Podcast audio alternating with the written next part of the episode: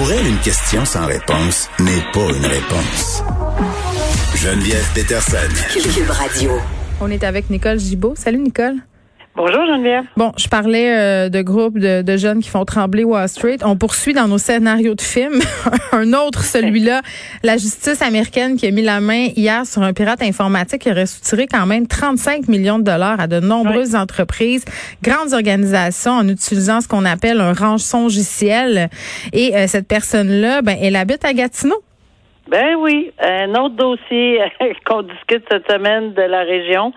Euh, évidemment, c'est c'est quelque chose. Là. C'est d'abord premièrement en matière de criminalité. Moi, je me souviens très bien qu'au début euh, de ma carrière, je parle vraiment euh, comme avocat aussi.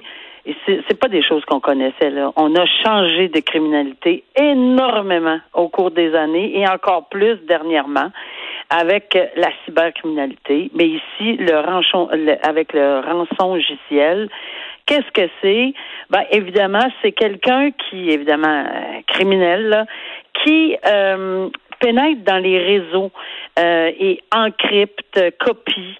Et après ça, demande des rançons. Oui, c'est qu'ils s'introduisent pendant des semaines dans les réseaux de grandes entreprises. C'est arrivé ici au Québec. Là, Solio Group a été visé, puis on a eu toute une histoire aussi avec une université américaine. Et ils s'introduisent donc accumulent des données, tu l'as dit, les encryptent et après ça euh, disent, mais écoutez, on a vos données, payez-nous.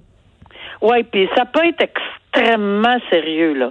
Il euh, y a pas de, on donne pas le détail, là, mais euh, c'est c'est effectivement ce qui peut arriver, est arrivé dans certains domaines euh, très particuliers, hospitalisation, etc. On n'y mhm. est pas là. C'est des choses et on fait arrêter tout le système en disant voici, il faut vous nous donniez des, des, des beaucoup d'argent.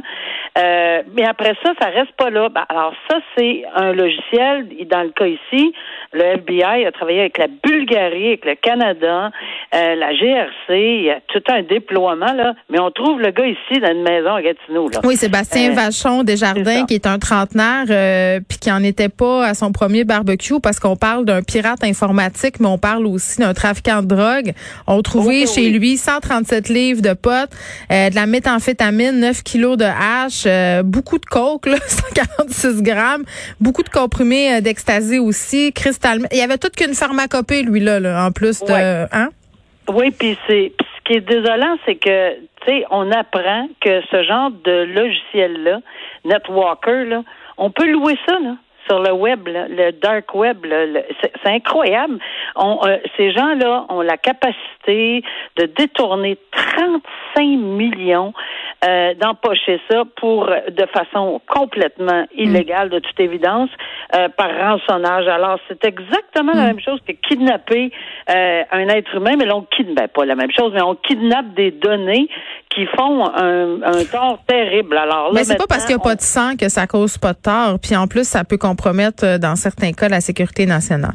Ben Geneviève, je te dirais que tu as mis le point sur euh, quelque chose d'important. C'est exactement. C'est pas parce qu'il n'y a pas de sang, mais les, les, et qu'il n'y a pas de, de, perte de vie, mais mm. les gens là sont tellement affectés psychologiquement, surtout les individus, les grosses compagnies.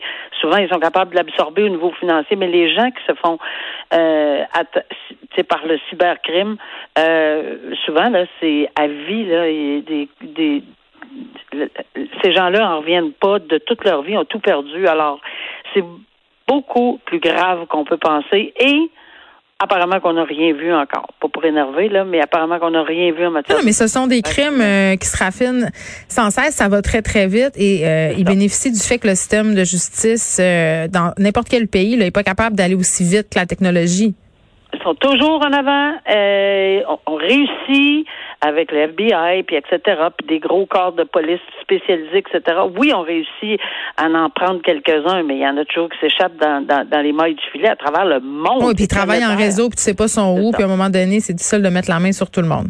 Euh, un individu qui est soupçonné d'avoir allumé un incendie pour camoufler un meurtre à Saint-Ours euh, s'est retrouvé dans la mire des policiers, s'est rendu à l'hôpital pour se faire soigner pour des brûlures. J'ai envie de te dire que c'était pas le crayon le plus aiguisé de la boîte, mais ça a l'air d'être un règlement de compte entre deux personnes au passé criminel assez garni, là, Nicole. c'est possible que ça soit ça, puis d'où euh, l'importance ici de continuer l'enquête parce que ça commence ici, bon, on parle là, en lien avec un meurtre, euh, possiblement qu'on va appeler pour le moment là, des accusations de meurtre au deuxième degré. Puis on se souvient, on parlait hier et on en a souvent parlé, meurtre au premier, il faut vraiment avoir un contexte, une planification, etc., des, de propos délibérés.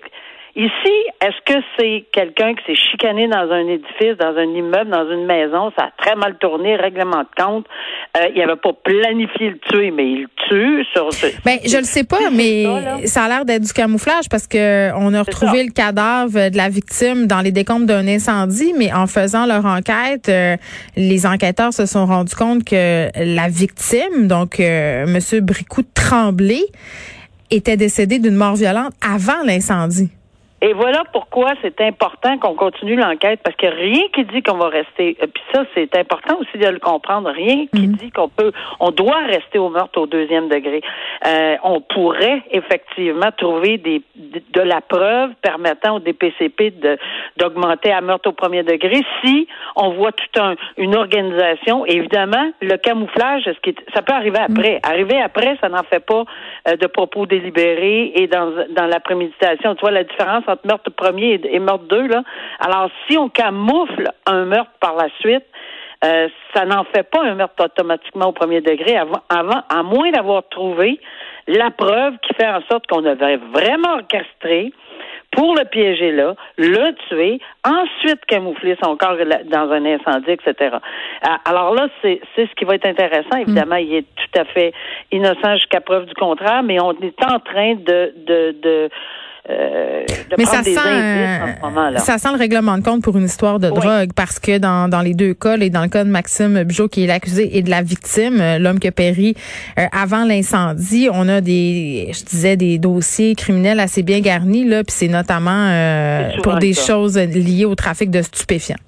Oui, c'est souvent le cas dans ces, dans ces circonstances-là. C'est ce que l'enquête va nous permettre de, de clarifier. Bon, Nicole, euh, un rêve que caresse bien des gens, surtout euh, pendant la pandémie, là, on a vu ce phénomène-là, c'est de s'en aller en dehors de la ville, dans un chalet. Euh, et souvent, le moyen d'y arriver, c'est qu'on s'achète un terrain et on se dit, on va se faire bâtir la maison de nos rêves plusieurs personnes en ce moment sont soit magazines, veulent.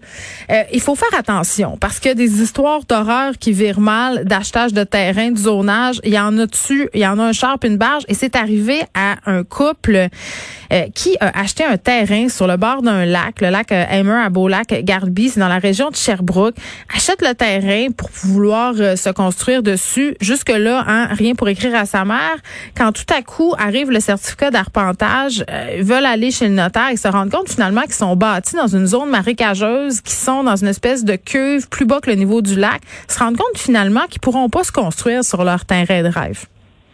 Oui, puis quand tu commences en disant faut vraiment, vraiment être prudent. Je comprends que les gens souvent sont pressés, chalet de rêve, retraite, euh, pandémie oblige, on veut s'éloigner, etc. Puis on est vraiment très excité là de d'acquérir. Mais l'achat d'une propriété, euh, que ce soit pour la retraite ou pour autre chose, est souvent le contrat, un des contrats le plus importants qu'on peut faire, euh, et qu'il faut être extrêmement prudent. Tu le dis, là, on peut jamais être assez prudent. Ici, le juge en est venu à la conclusion que c'est vraiment, il y a vraiment le vendeur aurait tenté par tous les moyens, incluant en passant par l'arpenteur, de dire, écoute, on parle pas de ça, là, tu tiens ça mort, là, parce que, oui, oui, ok, c'est correct, merci, on est dans un terrain marécageux, ils pourront pas construire, mais garde, euh, on garde ça mort, c'est moi qui, tu sais, c'est moi qui, a retenu, c'est vraiment niaiseux, tu risques ta réputation d'entrepreneur, tu sais, on s'entend-tu que... Exact. Alors, euh, le juge en est venu clairement là, et, et puis c'est clair, là, il a même pas hésité. Euh, ben, je parle au niveau des des, euh, des dommages. Il avait payé 125 000. Il ordonne qu'on remet le 125 000. Ce qui est un peu désolant ici, c'est sûr que ça va être avec intérêt et avec frais. Parce que c'est clairement une volonté d'avoir caché des informations qui étaient en premier plan. Mais c'est vite caché. Oui, oui, oui, c'est ça. Puis dans ce domaine, euh, pour en avoir fait aussi, euh, c'est vraiment ça qui était important de prouver là, que c'était clairement mm. quelque chose qu'on voulait cacher. Bon, il y a 80 000 pièces quand même de frais de toutes sortes selon euh, les acheteurs. Là.